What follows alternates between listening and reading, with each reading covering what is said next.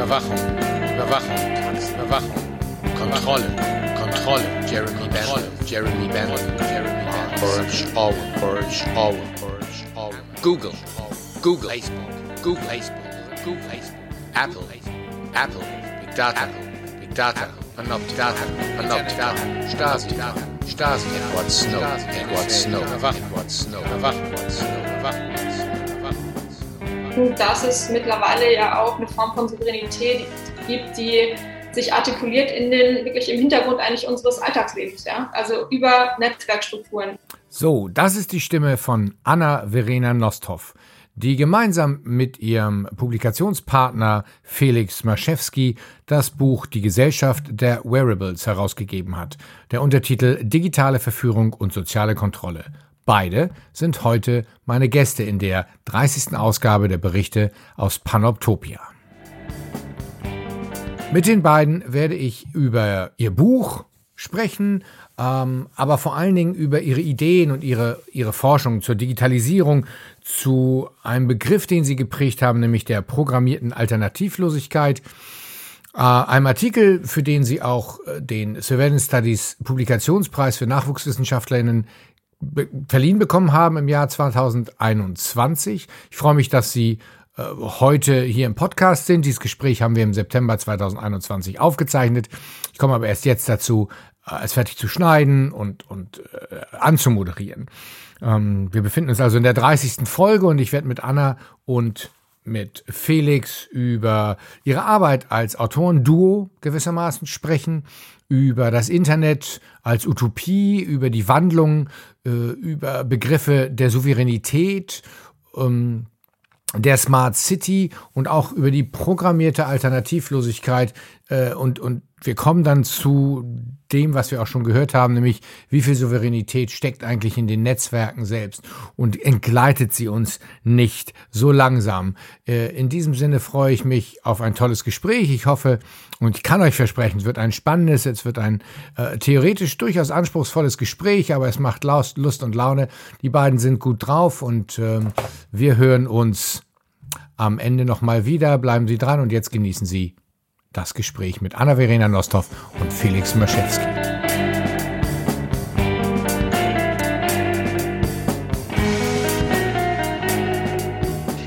Wie ist das, als Tandem so zu arbeiten?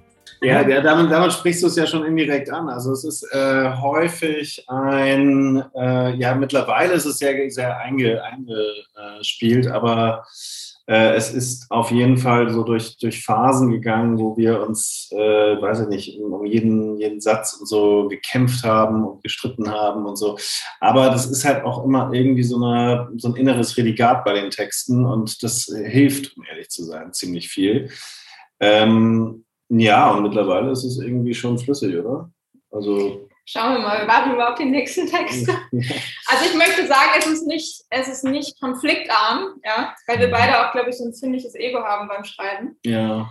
Ähm, aber wir haben schon den Eindruck, dass die Texte danach besser sind, einfach und ähm, macht es auch leichter. Ja, es ist generell alles irgendwie so zu teilen. Wenn man dann irgendwelche Veröffentlichungen hat oder so etwas, das ist dann irgendwie so was Gemeinsames. Das ist halt schön. Ja. Also ähm, das fühlt sich dann immer so ein bisschen, bisschen geschmeidiger an, als wenn man hat da irgendwie einen Aufsatz geschrieben und dann legt man den, weiß ich nicht, ins Buch, Bücherregal und dann ist gut. Und so hat man immer so ein bisschen, ein bisschen mehr was davon. Ja. Macht ihr auch alleine Sachen? Ja, ja auch. Ja. auch, ne? Ja. ja, aber es ist, ich meine, es ist ja auch, teilweise etabliert sich sowas ja auch, ne? Maschewski, Nosthof oder Nosthof, Maschewski, das, das ist ja auch gar keine. Ja, also, also bei uns ist mittlerweile irgendwie ganz, ganz spannend, weil wir am Anfang immer so, wurde der eine angesprochen oder der andere und jetzt mittlerweile werden wir eigentlich primär nur noch so als Tandem irgendwie angesprochen. Also es passt schon so ein bisschen, bisschen da rein und das, ähm, ja, aber also weiß nicht, vor gestern oder vorgestern, vorgestern haben wir eine schöne Anfrage bekommen für einen schönen Text oder so und äh, da müssen wir jetzt mal gucken, äh, ob wir den mhm. zusammenschreiben oder nicht und äh, da muss man halt mal wieder, weiß nicht, ein bisschen so kreativ werden und mal gucken, äh, wie wir, wie wir solche Sachen zukünftig weiterhandeln. Jetzt hat, hat sich das irgendwie so, weil es einfach sehr viel Spaß macht. Also wir, wir haben eben die Betonung auf Kappeln gelegt, aber äh, es macht halt einfach auch echt viel Spaß. So und deswegen äh, und dadurch, dass wir halt unterschiedliche Disziplinen auch irgendwie haben, ja. ähm, ist das auch immer so was Fruchtbares, weil man dann irgendwie Texte auch anders liest ein bisschen. Und also es ist ja nicht nur ein gemeinsames Schreiben, sondern es ist auch ein gemeinsames Lesen. Und es ist dann irgendwie immer so ganz, ja, weiß ich nicht, irgendwie zwei Köpfe denken dann auch ein bisschen oder erinnern mehr. Nach diesen durchaus interessanten Erfahrungen und Berichten aus der Schreibwerkstatt eines Autorenduos haben wir ein bisschen das Thema gewechselt und ähm, es geht darum, jetzt um Überwachung und äh, Digitalisierung. Und es besteht dann natürlich die Frage, wie lange Sie sich für dieses Thema denn eigentlich schon interessieren. Mittlerweile habe ich letztens mal nachgeschaut, weil wir uns so, natürlich so 2013 war für uns so ein, so ein wichtiges mhm. Jahr ne, mit den Snowden-Enthüllungen. Da fing das dann halt irgendwie so, also vorher war das schon so ein bisschen Thema, aber 2013 fing das, glaube ich, so ein bisschen mehr an, dass wir uns so in diese Sachen so ein bisschen eingearbeitet haben, aber sehr lange nur als Lesende. Ja, und was Sie so alles gelesen haben, das kann man äh, nachlesen in äh, einigen an Publikationen, die die äh, politische Philosophin Anna-Verena Nosthoff und der Kultur-, Literaturwissenschaftler, BWLer, ähm, Medienwissenschaftler äh, Felix Maschewski äh, bereits zu Papier gebracht haben. Da sind sehr viele Aufsätze dabei, die sich lohnen, die was Neues haben, die die Seite von, äh, die die Sache von einer ganz anderen Seite angehen. Äh, und dabei ist eingeschlossen das Buch Die Gesellschaft der Wearables, wo sie sich auch mit dem Gesundheitssystem beschäftigen, auf das wir in der Folge jetzt auch weiterhin zu sprechen kommen werden. Aber erstmal kleiner Ausflug zurück zu dem Verständnis des Internets in den 2000er Jahren und wie darüber gesprochen wurde. Ja, also, aber ich habe das mittlerweile auch das Gefühl, irgendwie die äh, frühen 2000er, ne? Also, weil ich hatte irgendwann mal einen Artikel geschrieben über Literatur und New Economy oder so etwas, wie da so alleine noch, also auch darüber geschrieben wurde, über das Internet oder so etwas. Oh, es ist, es ist wirklich komplett andere Welt. Bei welchen, ne? hattest du kürzlich so eine 60er-Jahre-Produktion, so eine ah, ja, äh, ja, 70er, 70er. 70er Jahre, genau, das Jahr 2000 oder so. Ja. Was war denn das? Ja, ich, ich muss es. Da schauen wir nochmal nach. Das schicke ich dir auch, aber du kennst es bestimmt. Haben wir uns auch köstlich amüsiert. Ja, es war sehr viel so Smart, Smart Home. Ja, und, so. und, und eigentlich sehr, eine sehr treffende Beschreibung. Also, ne, wenn man so in der Gegenwart jetzt lebt, da waren sehr viele, wurden viele Dinge vorweggenommen. Das ist ja auch natürlich in der Science Fiction einfach häufig der Fall, ne, dass das sozusagen einfach dann irgendwann entwickelt wird. Ähm, das ist aber das war, das war eine sehr gute Produktion, die hat mir gut gefallen, ja. Ja, und heute diskutieren wir dann, ne, was, was ihr ja auch gesagt habt, was wir schon angesprochen, diese Souveränitätsverschiebung oder die, ähm, jetzt habe ich das, das, Schlagwort gar nicht mehr parat, programmierten Alternativlosigkeiten. Ich fand das ein, ein Hammerbegriff. Das ist ja das, was China so ein bisschen auch. Andere tun das ja auch, aber da tut es der Staat ja nun ganz massiv.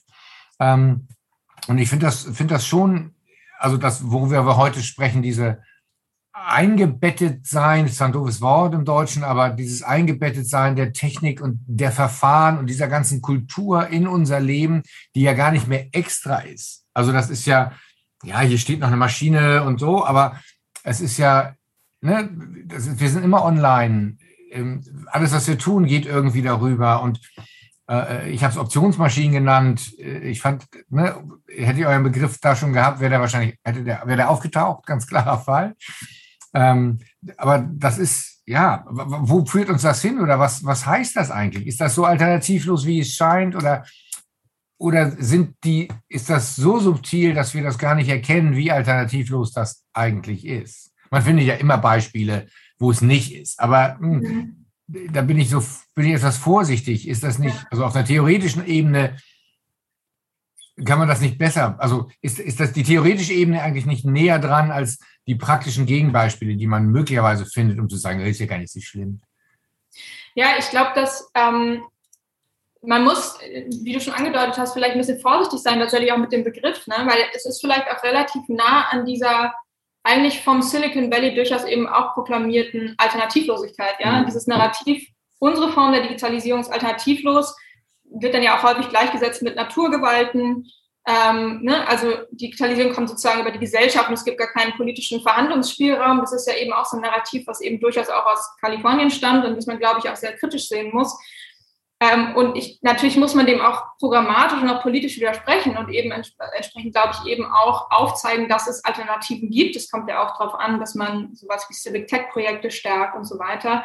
Also, ne, was du jetzt eben gerade angesprochen hast mit praktischen Gegenbeispielen, natürlich kommt es darauf an, dass man die stärkt ne? und da auch einfach so ein bisschen, ähm, also jetzt nicht unbedingt negiert, dass die existieren. Und ich glaube eben auch, wie gesagt, es kommt eben darauf an, dass man die dass man die auch politisch stärkt.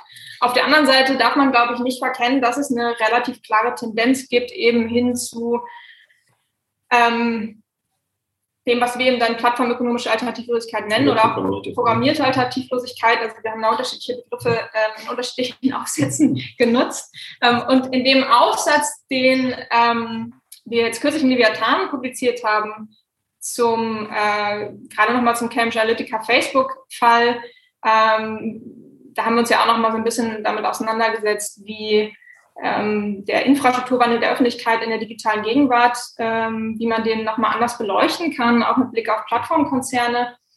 Und da ist es zum Beispiel auch so, um ein, ein, ein, also um ein Beispiel zu nennen, dass ähm, gerade im politischen Campaigning es auch mittlerweile so ist, dass es sehr symbiotische Verknüpfungen gibt zwischen ähm, Parteien und eben auch den Repräsentanten von Plattformunternehmen, äh, und da gibt es natürlich auch, eben auch eine systemische Abhängigkeit, ne? dass man eben ähm, eigentlich angewiesen ist auf die Plattforminstrumente, die einem zur Verfügung gestellt werden, als politische Partei, um eben WählerInnen zu erreichen. Das Gleiche kann man natürlich auch sehen mit Blick auf die Frage, wie hängen Medien, traditionelle Medien ab von den Strukturen der sozialen Medien oder von sozialen Medien selbst, um eben potenzielle LeserInnen zu erreichen.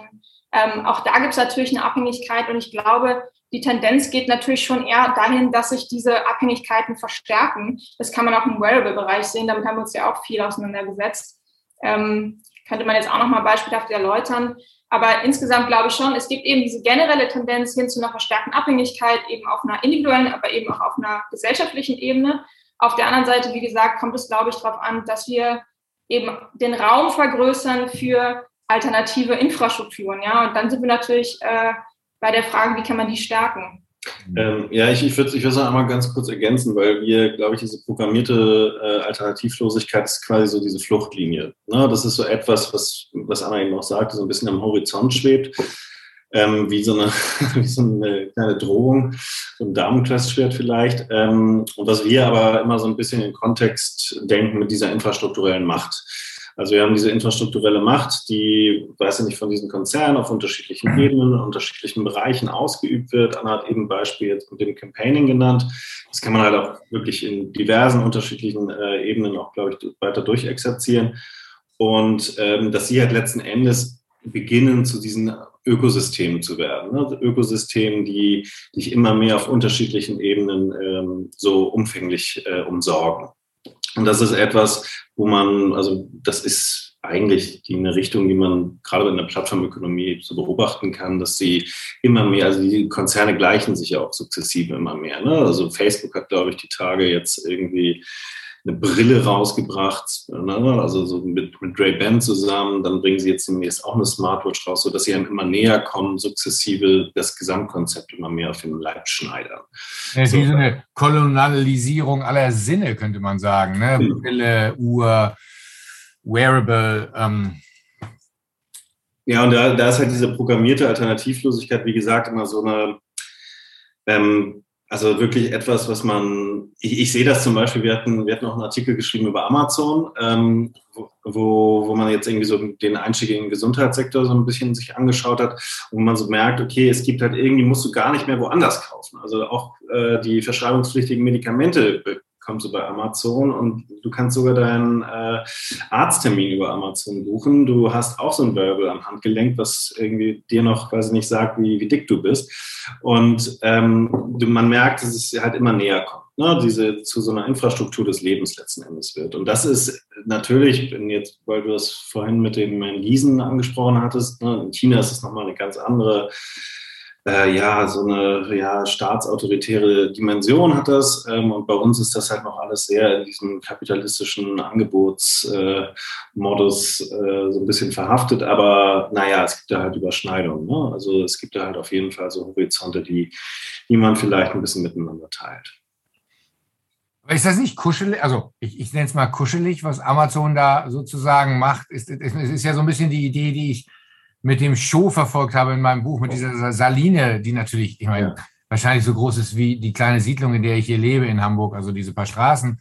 Ähm, aber äh, äh, ne, das ist ja, also all in, das ist, macht dir keine Gedanken über die Welt, ist, das, ja, The Truman Show oder, aber wir haben alles für dich. Du bist bei uns, äh, lehn dich zurück. Das ist ja,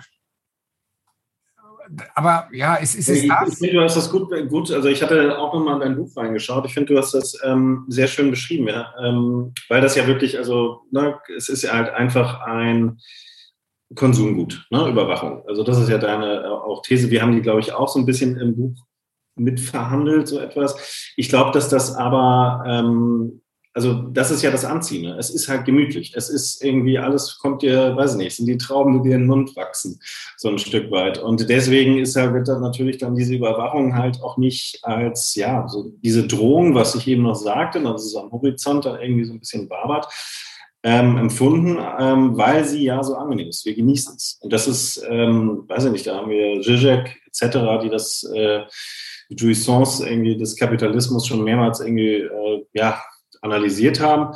Und ich glaube einfach, dass wir äh, da so ein Stück weit halt dann auch, also ich finde ja auch die Dimension, ne, die du aufmachst, was diese Distinktion angeht, zum Beispiel, also warum man das auch so ein Stück weit, dieses modern sein wollen und so etwas, ähm, die finde ich alle äh, da sehr süffig ähm, und erklären mir das auch so ein Stück weit ähm, auf dieser soziologischen Ebene. Ähm, und das ist so eine, so eine Sache, die ich wo, wo man dann in gewisser Weise die Grenzen dann doch auch irgendwann mal anfangen muss zu ziehen, weil auf der einen Seite ist es halt alles sehr gemütlich und schön, aber man merkt ja auch immer mehr oder an, an gewissen, äh, in anderen Ländern, wo, wo es so hinführen kann. Und da, ähm, wo es dann nicht mehr so gemütlich ist. Mhm. Und da sieht man natürlich diese Potenziale, ähm, die uns dann halt auch, ja, uns persönlich äh, häufig zu denken geben, ähm, und äh, wo man dann wahrscheinlich auch immer wieder den Finger in die Wunde legen muss. Hat, hat das Problem dabei ist vielleicht auch, dass ich gerade in diesem Verschwimmen von, von analogen und digitalen, was du halt auch schon angedeutet hast, ne, diesem eigentlich ähm, der Tatsache, dass diese Distinktion eigentlich gar nicht mehr so getroffen werden kann.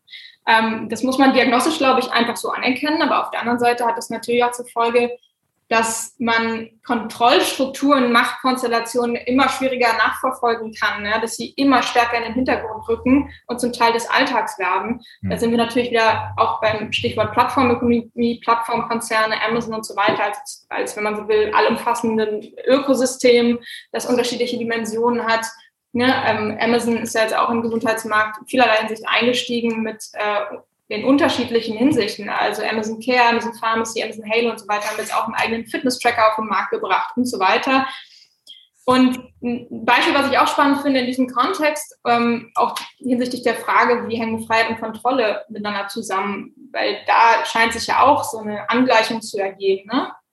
Derzeit ähm, spannend sich anzuschauen ist sicherlich auch Smart Cities. Also Smart Cities irgendwie natürlich auch als ein Konzept, was mit Blick auf die Klimakatastrophe immer stärker werden wird als, äh, also es wird stärker subventioniert werden, es wird stärkere Innovationen und Investitionen geben müssen in diesem Bereich. Ähm, und da kann man sich aber beispielsweise auch anschauen, was Sidewalk Labs, ne, die ja jetzt dieses Toronto-Projekt abgebrochen haben im letzten Jahr, aber was jetzt mittlerweile daraus entstanden ist. Man hat ja momentan den Eindruck, dass da eigentlich gar nicht mehr passiert, aber das ist ja de facto nicht mehr so, sondern es ist äh, vielmehr so, dass äh, Cyborg Labs unterschiedliche kleinere Services entwickelt hat, auch über die letzten Jahre, wie zum Beispiel Pebble, ja, das ist ähm, so ein Sensorensystem, mit dem man die Auslastung von Parkplätzen tracken kann, äh, wie zum Beispiel Mesa, da geht es um energieeffizientere ähm, Regulierung von, von Unternehmen, also insgesamt von Gebäuden und so weiter.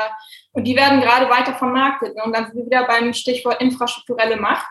Und da wird sich, glaube ich, in den nächsten Jahren eben auch vielfach entscheiden, äh, wer da souverän ist, wenn man es mal so aussieht. Und du meinst einfach ne? so, weil Freiheit und Kontrolle oder Freiheit und Überwachung gerade in der, in der Smart City einfach noch eine ganz neue Rolle spielen wird. Uns noch genau, weil, sie, weil, weil es da eigentlich mehr oder weniger ununterscheidbar ist. Ja? Also ja, ja, okay. Freiheit heißt im Prinzip, sich bewegen zu können in einem vorstrukturierten Rahmen. Ja, ja.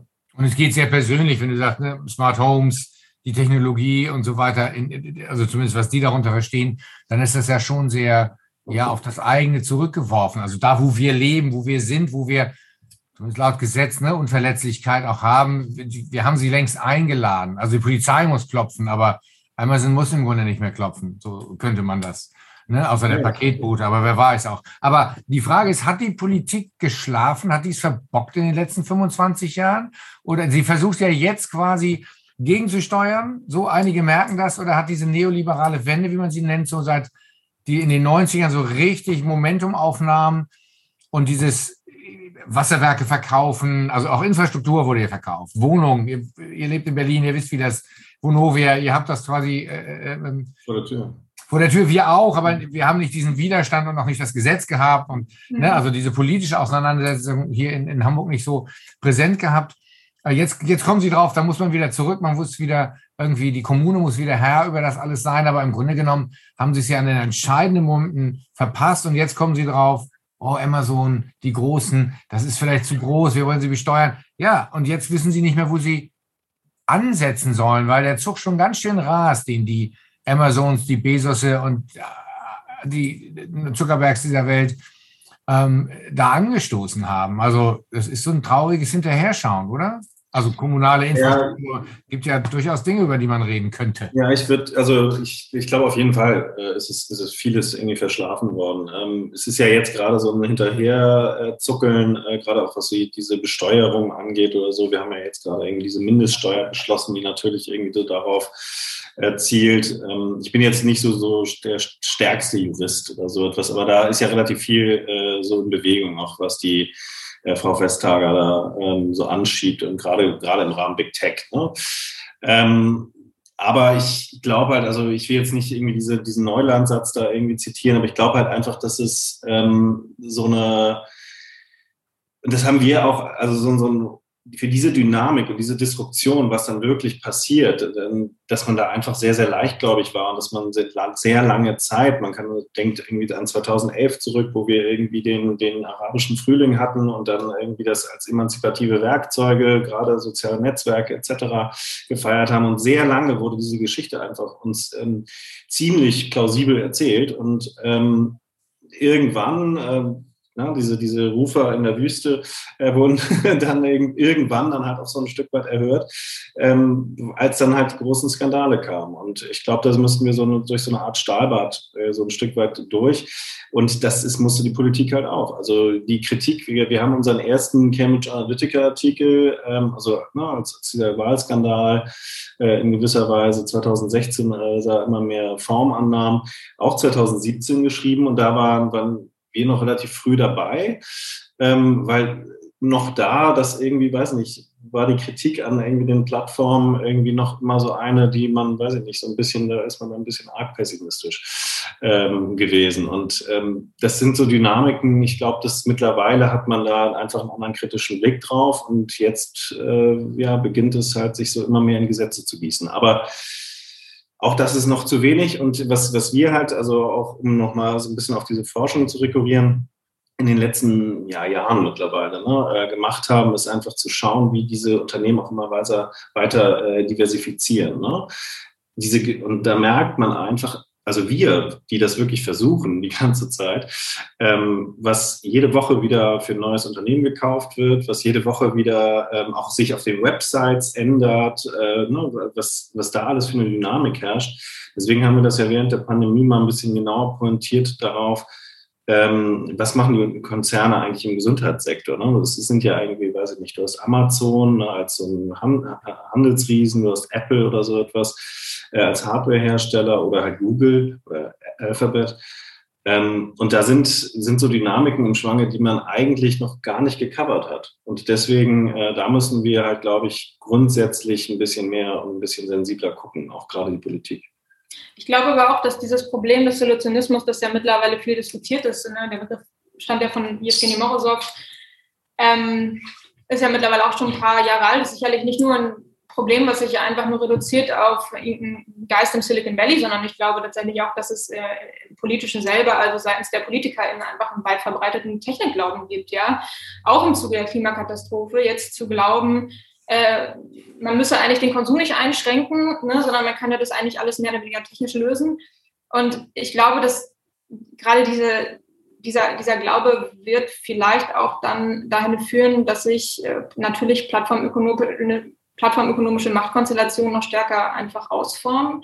Gerade in der Zeit, in der es darauf ankommt, dass man schnelle Lösungen hat, ja, dass man schnelle infrastrukturelle Lösungen hat und die plattformökonomischen äh, ähm, ähm, Unternehmen und so weiter sind natürlich in ersten, die sind einfach in der Lage, sich, sich schnell anzupassen an die Erfordernisse. Ja, die sind sehr gut vorbereitet, die sind adaptiv, das sind adaptive Organismen. Das hat man jetzt auch im Kontext der Pandemie gesehen, wie schnell die tatsächlich reagieren, eigentlich auf ein unvorhersehbares Ereignis.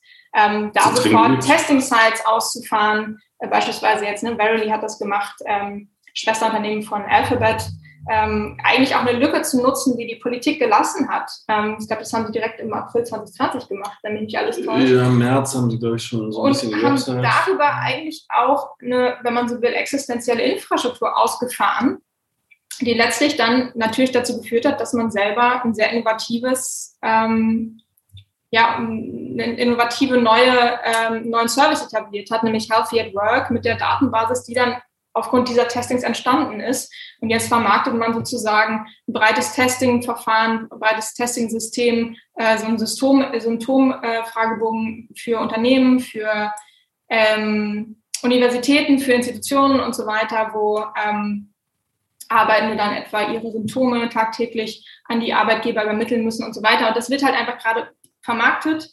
Und ähm, es gibt auch schon erste Klienten da, die, also wie zum Beispiel eben Waymo oder auch die Brown University, ne, da sind wir natürlich wieder beim, beim Stichwort infrastrukturelle Macht beziehungsweise auch programmierte Alternativlosigkeit. Ist natürlich die Frage, kann man den Campus dann noch betreten, wenn man die Daten nicht einem Monopolisten beantworten will. Da ist man in den USA, glaube ich, aber auch Es ist- ein bisschen flexibel. Genau, klar. Also das ist da, glaube ich, nochmal eine ganz andere Thematik, aber dennoch ist es sicherlich ein Negativpotenzial, was man, was man so im Blick haben muss.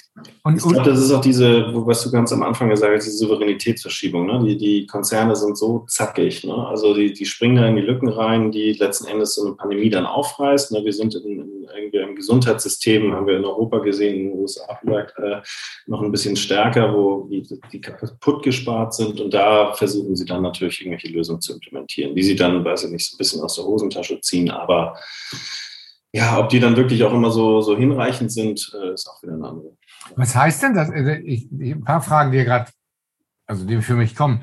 Ihr habt über das Gesundheitssystem geschrieben oder über Gesundheits- und die Wearables. Aber was heißt denn genau dieser Bereich? Ist der, ist das einer unter vielen oder ist es nicht da? Wir haben ja in der Pandemie seit ungefähr 18 Monaten oder sowas reden wir über das Gesundheitswesen. Ich, gefühlt seit meiner Schulzeit. Äh, Kostenexplosion im Gesundheitswesen war mal irgendwie ein Abituraufsatzthema in Gemeinschaftskunde. Ähm, nicht meins, aber ich weiß davon so. Und da dachte ich, pff, damals dachte ich, was ist da langweiliger, gibt's ja gar nichts. Ähm, äh, heute würde ich sagen, naja, war damals auch schon hochspannend, nur einen 18-Jährigen interessiert das natürlich irgendwie nichts. Inzwischen aber reden wir viel darüber, über Unterbezahlung, über Bettenüberbelegung, über Kapazitäten, über äh, äh, Ökonomisierung. Was heißt denn das? Gerade die, also äh, das, ja, der Landgewinn, sozusagen die Landgewinnung oder Landnehmung ähm, der Unternehmen, gerade in diesem Gesundheitsbereich, ist das, warum ist der so zentral? Warum, warum seht ihr das so? Äh, Wir haben das, um ehrlich zu sein, also diesen ganzen Gesundheitsbereich, man hätte jetzt auch, wir haben auch, glaube ich, so ein, seit zwei Jahren haben wir einen Artikel in der Pipeline oder liegen lassen, äh, der sich mit der, mit der Bildung beschäftigt, also im Bereich der Bildung, was machen da die Unternehmen eigentlich? Ähm, wir hatten dann einfach, weil wir dieses Buch ja über Wearables geschrieben haben, war der Gesundheitsbereich irgendwie nah für uns, für uns einer ein zentraler äh, Zukunftsmarkt, äh, einfach für diese Konzerne. Wir haben dann so ein bisschen gecovert, was die äh, da, wie gesagt, alles so machen. Ähm, ja, und ich glaube jetzt, was man, wenn man jetzt so ein bisschen in die USA schaut oder so und gerade solche Sachen sich anschaut, was Anna eben auch sagte mit den, mit den Amazon, äh, Services und Diensten, dann merkt man, dass das hier einfach ein enormes Potenzial ist. Ein unfassbar teuer Gesundheitsmarkt in den USA. Ähm, enormes Potenzial gesehen wird. Also da gibt es das wunderschöne Zitate von Tim Cook, äh, der irgendwie sagt, das ist, also weiß ich nicht, dagegen ist der Smartphone-Markt gar nichts, äh, wenn wir in den Versicherungsmarkt einsteigen. Und so ist das, äh, wird das, glaube ich, gesehen. Also ich glaube, um ehrlich zu sein, ist das ein weites Feld. Ne? Also man, man hat unterschiedliche, äh, ähm, unterschiedliche Bereiche. Da ist Gesundheit einer. So, da ist Bildung ein großer. Wir haben jetzt gerade, äh, beschäftigen uns, wir uns so ein bisschen, das hat Anna auch gerade schon so ein bisschen gesagt, mit der Smart City. Was macht eigentlich Sidewalk Labs? Und da merken wir, äh, da gibt es also da gibt es jetzt eine Ausgründung gerade, Sidewalks Infrastructural Partners, die sich halt wirklich mit Straßenbau beschäftigen, mit Energie, mit, also wirklich mit Strom, Müllentsorgung und solchen Sachen. Also wie gesagt, das ist, das sind so Moving Targets, diese, diese, diese Unternehmen. Und da ist Gesundheit, glaube ich, einer der Bereiche, äh, wo man einfach was durch diese ganze neoliberale Wende, die du äh, eben, eben äh, erwähnt hattest, durch, durch dieses New Public Management etc., ähm, wo einfach super viel Potenzial liegt, um den Markt mit seinen Produkten zu bespielen. Und es kommt, ihr hattet das vorhin schon mal gesagt, diese Natürlichkeit, die Naturgewalt. Und so wurde ja auch New Public Management und andere Sachen wurden ja so gedeutet, das ist der Lauf der Dinge. Ich kenne solche Diskussionen aus dem Bekanntenkreis, aus, aus Freunden so, und auch aus den 90er Jahren, so in der, im Umfeld, als wir alle so, ne, dann damals so um die 30, Ende der 90er, nach, ja, raussuchten und so Diskussionen anfingen. Und da wurde das verkauft, als wäre das wie die Schwerkraft. Ne, Dinge fallen von oben. Aber sogar noch in meinem BWL-Studium, weiß nicht, vor einigen, vor wenigen Jahren.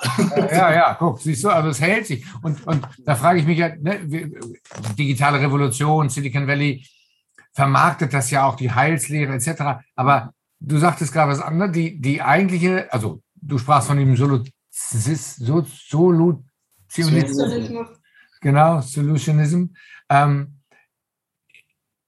dadurch wird ja, und, und Lindner spricht ja auch gerne immer davon, keine Verbote Innovation zum Beispiel. Ne? Wir können es ja mal aussprechen. Ne? Die FDP setzt ja voll auf das Pferd, verhindert aber natürlich echte gesellschaftlich, genau, verhindert aber ja echte gesellschaftliche, also gesellschaftliche Innovation, wie, was machen wir eigentlich? Wie wollen wir kommunal leben? Wir reden immer alle von Community und Sharing und bla bla, aber letztlich, auch da geht es nur wieder um Kohle, wenn man so möchte, um Anteilgewinne auf der Plattform. Aber ein echtes wäre es ja sozusagen von Gemeinwesen zu sprechen, um nochmal darauf zu gucken, Genossenschaften oder Gewohnen oder also wirkliche gesellschaftliche Innovation, die dem, was draußen passiert, vielleicht adäquatere Antworten geben würden. Klimawandel am Reich, äh, äh, äh, ähm, erste, dritte Welt, um bei solchen etwas abgedroschenen Begriffen mal zu, zu äh, Anleihen zu suchen.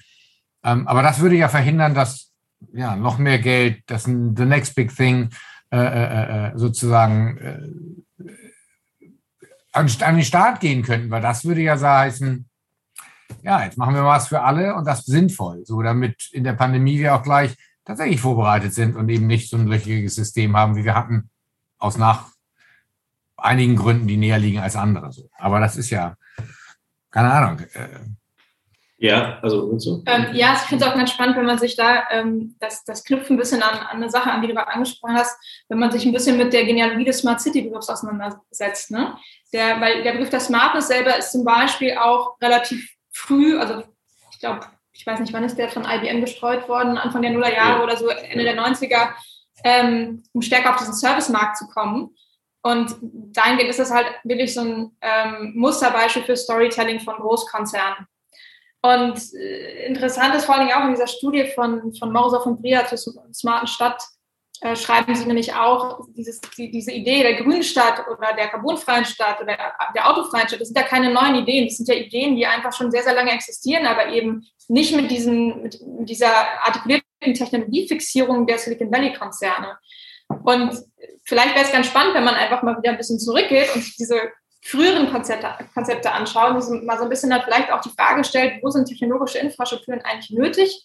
Äh, erstens und zweitens natürlich, welche Infrastrukturen wollen wir, welche Form von äh, digitaler Plattformsouveränität wollen wir? Wollen wir eine demokratische oder eine plattformökonomische? Ja, und äh, da muss man natürlich sich diese Fragen stellen und dann eben auch entsprechend diskutieren. Ähm, mir scheint aber jetzt gerade, dass diese ja, neoliberale plattformökonomische Version der Smart City wirklich auf dem Vormarsch ist. Ähm, vor allen Dingen, wenn man sich halt, habe ich eben schon angedeutet, mit Cyborg Labs auseinandersetzt und äh, natürlich auch dieser Problematik, dass es jetzt wirklich darum geht, dass wir schnell handeln und äh, die Silicon Valley-Unternehmen wirklich in den Startlöchern stehen, die entsprechenden Programme entwickelt haben, die entsprechenden Infrastrukturen entwickelt haben und da mit Schmidt Futures, äh, keine Ahnung wie viel, Schmidt Futures, äh, ist die, ähm, ich weiß, ich weiß nicht, wie viel Geld philanthropische Initiative von Eric Schmidt, äh, die da Unsummen äh, reinstecken oder Jeff Bezos, der natürlich auch da investiert und so weiter mit seinem Bezos Earth Fund, ja. Ja, das, ja. Das, ja also da, wie gesagt, also ich glaube schon, dass man wir, wir fanden das ja auch sehr, sehr spannend, als es um diese Corona-Warn-App ging. Ne? Also es war ja so unglaublich, also wir haben dieses Pandemieproblem und äh, die ersten Monate hatte ich, also bis eigentlich die Corona-Warn-App dann kam, äh, im Juni, das war ja einfach wie so monothematisch, hatte ich fast das Gefühl. Natürlich, also gerade so in diesem, in diesem dass wir unbedingt diese App brauchen. Ne? Unbedingt, das ist alles super jetzt äh, entwickelt worden, aber wir merken halt so ein Stück weit, hm, auf dieses Problem vielleicht nicht die Antwort, die uns jetzt wirklich dann irgendwie die allerletzten Lösungen dann doch bringt.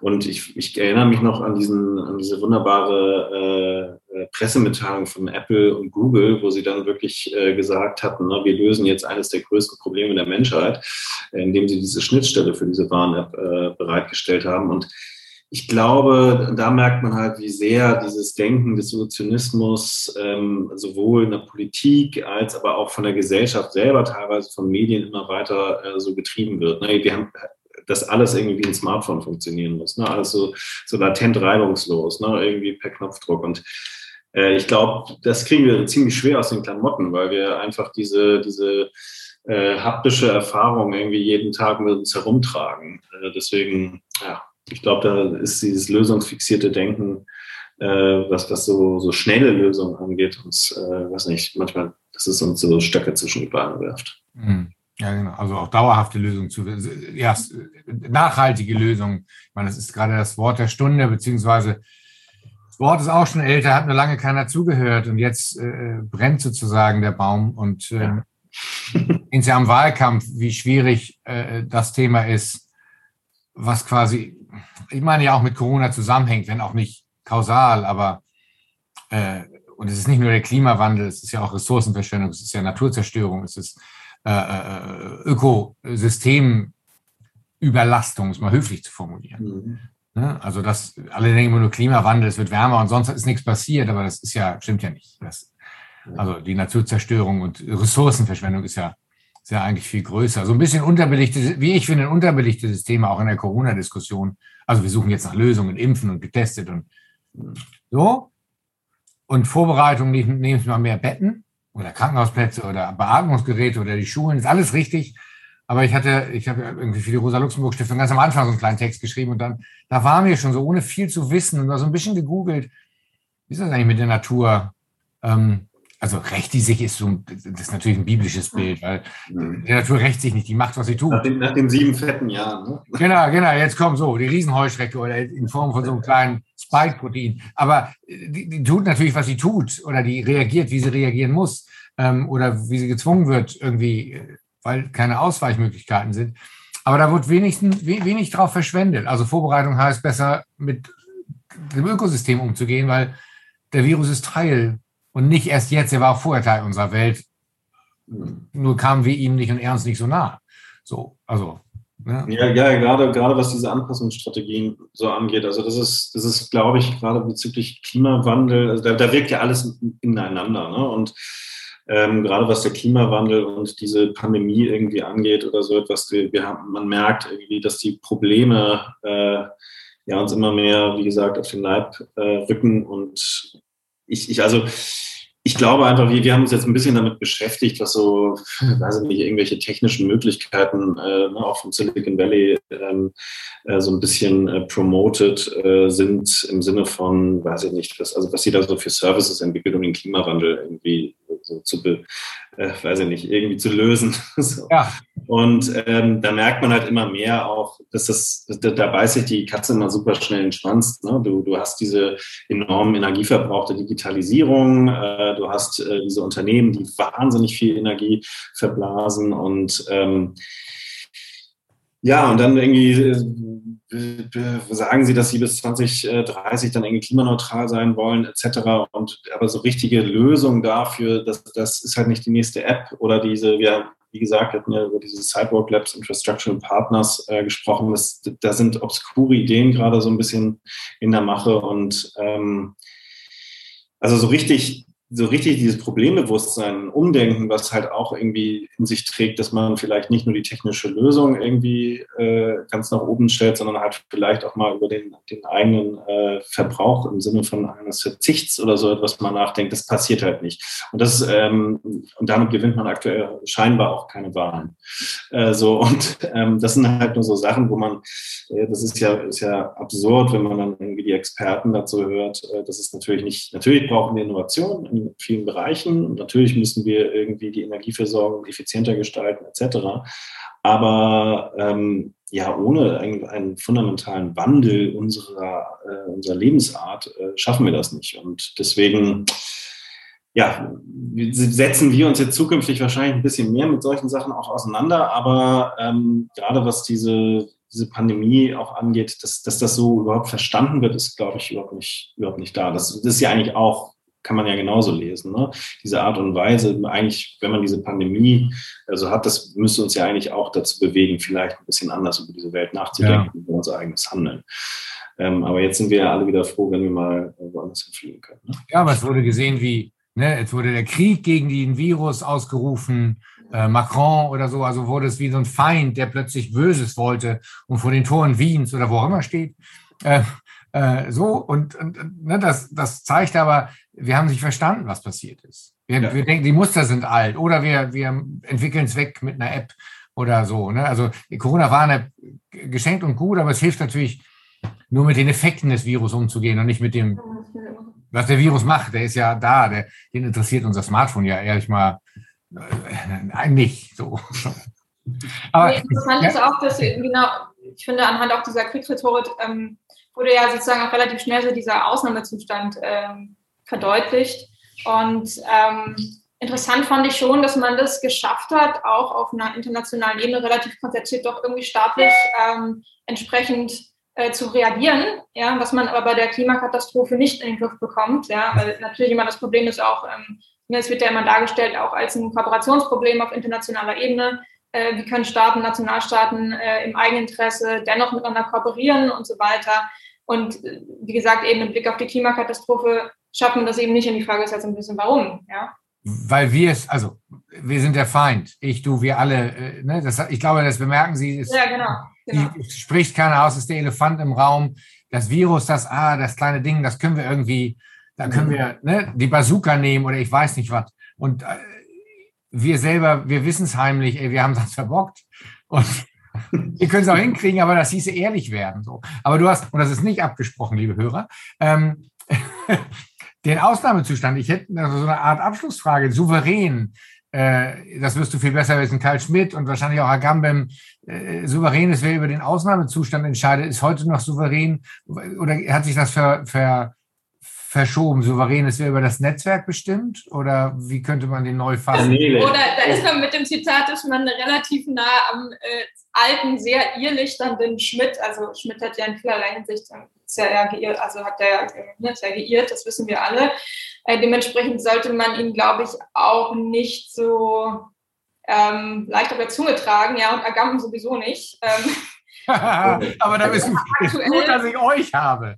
äh, ja, ja, genau. Nee, aber ähm, wir, haben, wir haben das so ein bisschen geprägt, auch die, diese, diesen, diesen doch sehr prägenden Satz eben so ein bisschen umzusematisieren, um auch die Perspektive darauf zu richten, dass es mittlerweile ja auch eine Form von Souveränität gibt, die sich artikuliert in den wirklich im Hintergrund eigentlich unseres Alltagslebens, ja. Also über Netzwerkstrukturen, über äh, tatsächlich eigentlich die digitalen Existenzgrundlagen äh, unseres Daseins. Und das hat sich, glaube ich, in der Pandemie auch sehr stark gezeigt, wie schnell das äh, sich etablieren kann. Also ne, wir sprechen jetzt eben auch über Zoom.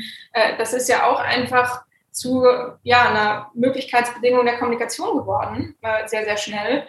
Ähm, und da muss man auch dazu sagen, obwohl es Alternativen gibt, ja, und aber da haben wir zum Beispiel die Erfahrung gemacht, dass man ich möchte jetzt den Namen nicht nennen, aber es gab eine Tagung in der Medientheorie. Äh, da wurde, obwohl es den Vorschlag gab, eine Alternative zu nutzen. Obwohl es ähm, totale Ambitionen gab. Obwohl es auch sehr große Nachfrage gab, wurde das abgelehnt. Und also selbst in einem Raum, von dem man meinen würde, dass da kritisches Denken stattfindet, äh, hat es eben nicht funktioniert, da sozusagen diese Alternativlosigkeit zu widersprechen. Ja? Ähm, Echt, auf, auf den Satz, glaube ich, den, den du rekurrierst, ist ja dieser Souverän ist, wer über den Normalzustand entscheidet, ja. haben wir, haben wir äh, glaube ich, schon ein, zwei Mal verwendet. Ja, ich, ich möchte, Schmidt, Schmidt sagt nämlich dann äh, irgendwann, äh, gibt es einen schönen äh, Letterartikel von Christian Linder, äh, der ihm den Satz nochmal zugeschrieben hat, souverän ist, wer über die Wellen des Raumes verfügt, aber also ne, das war schon alles sehr verschwörungsideologisch, was dann so aus dem alten Schmidt rausgeblabbelt ist. Ähm, ja, nee, nur, also das ist, das ist definitiv so, dass wir halt mittlerweile so ein Stück weit, und das war auch diese, ähm, diese Dynamik des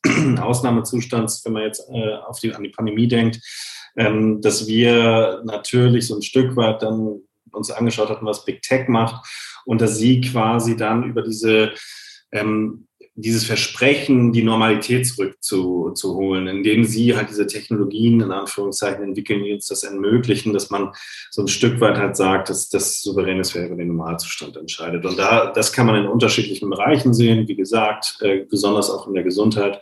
Und das hat uns so ein bisschen äh, in den letzten äh, Monaten etwas äh, Kopfzerbrechen bereitet. Hm. Ich würde hier Schluss machen und euch ganz herzlich danken für eine wundervolle, anregende Stunde ähm, ja. euch beiden. Ja, knapp eine Stunde haben wir gesprochen. Damit endet die 30. Folge der Berichte aus Panoptopia. Ich hoffe, ihr hattet auch diesmal wieder Spaß und habt was gelernt, äh, konntet euch gut unterhalten äh, an diesen Debatten, Disku Diskussionen, Diskursen und Informationen, die meine Interviewpartnerin und ich hier ausgebreitet haben. Ich mache jetzt mal eine kleine Pause. Ich kann noch nicht sagen, wie lange. Denke mal neu drüber nach, über Themen, über Interviewpartnerinnen, ähm, auch über kleine Formate, äh, um, um nochmal nach zwei oder ja, fast drei Jahren was Neues äh, anzufangen oder ein bisschen was Neues, einen neuen Schwung reinzubringen. Äh, hoffe, ihr bleibt mir gewogen. Es wird nicht allzu lange dauern, die Pause, aber gebt mir mal diesen Winter über Zeit und dann hoffe ich, dass ich im Frühjahr mit ein paar neuen Ideen und ein schönen paar äh, neuen Berichten aus Panoptopia, Utopien, Dystopien und äh, neuen Erkenntnissen zu euch komme. In diesem Sinne, genießt den Winter, den beginnenden Frühling, bleibt gesund und bis bald.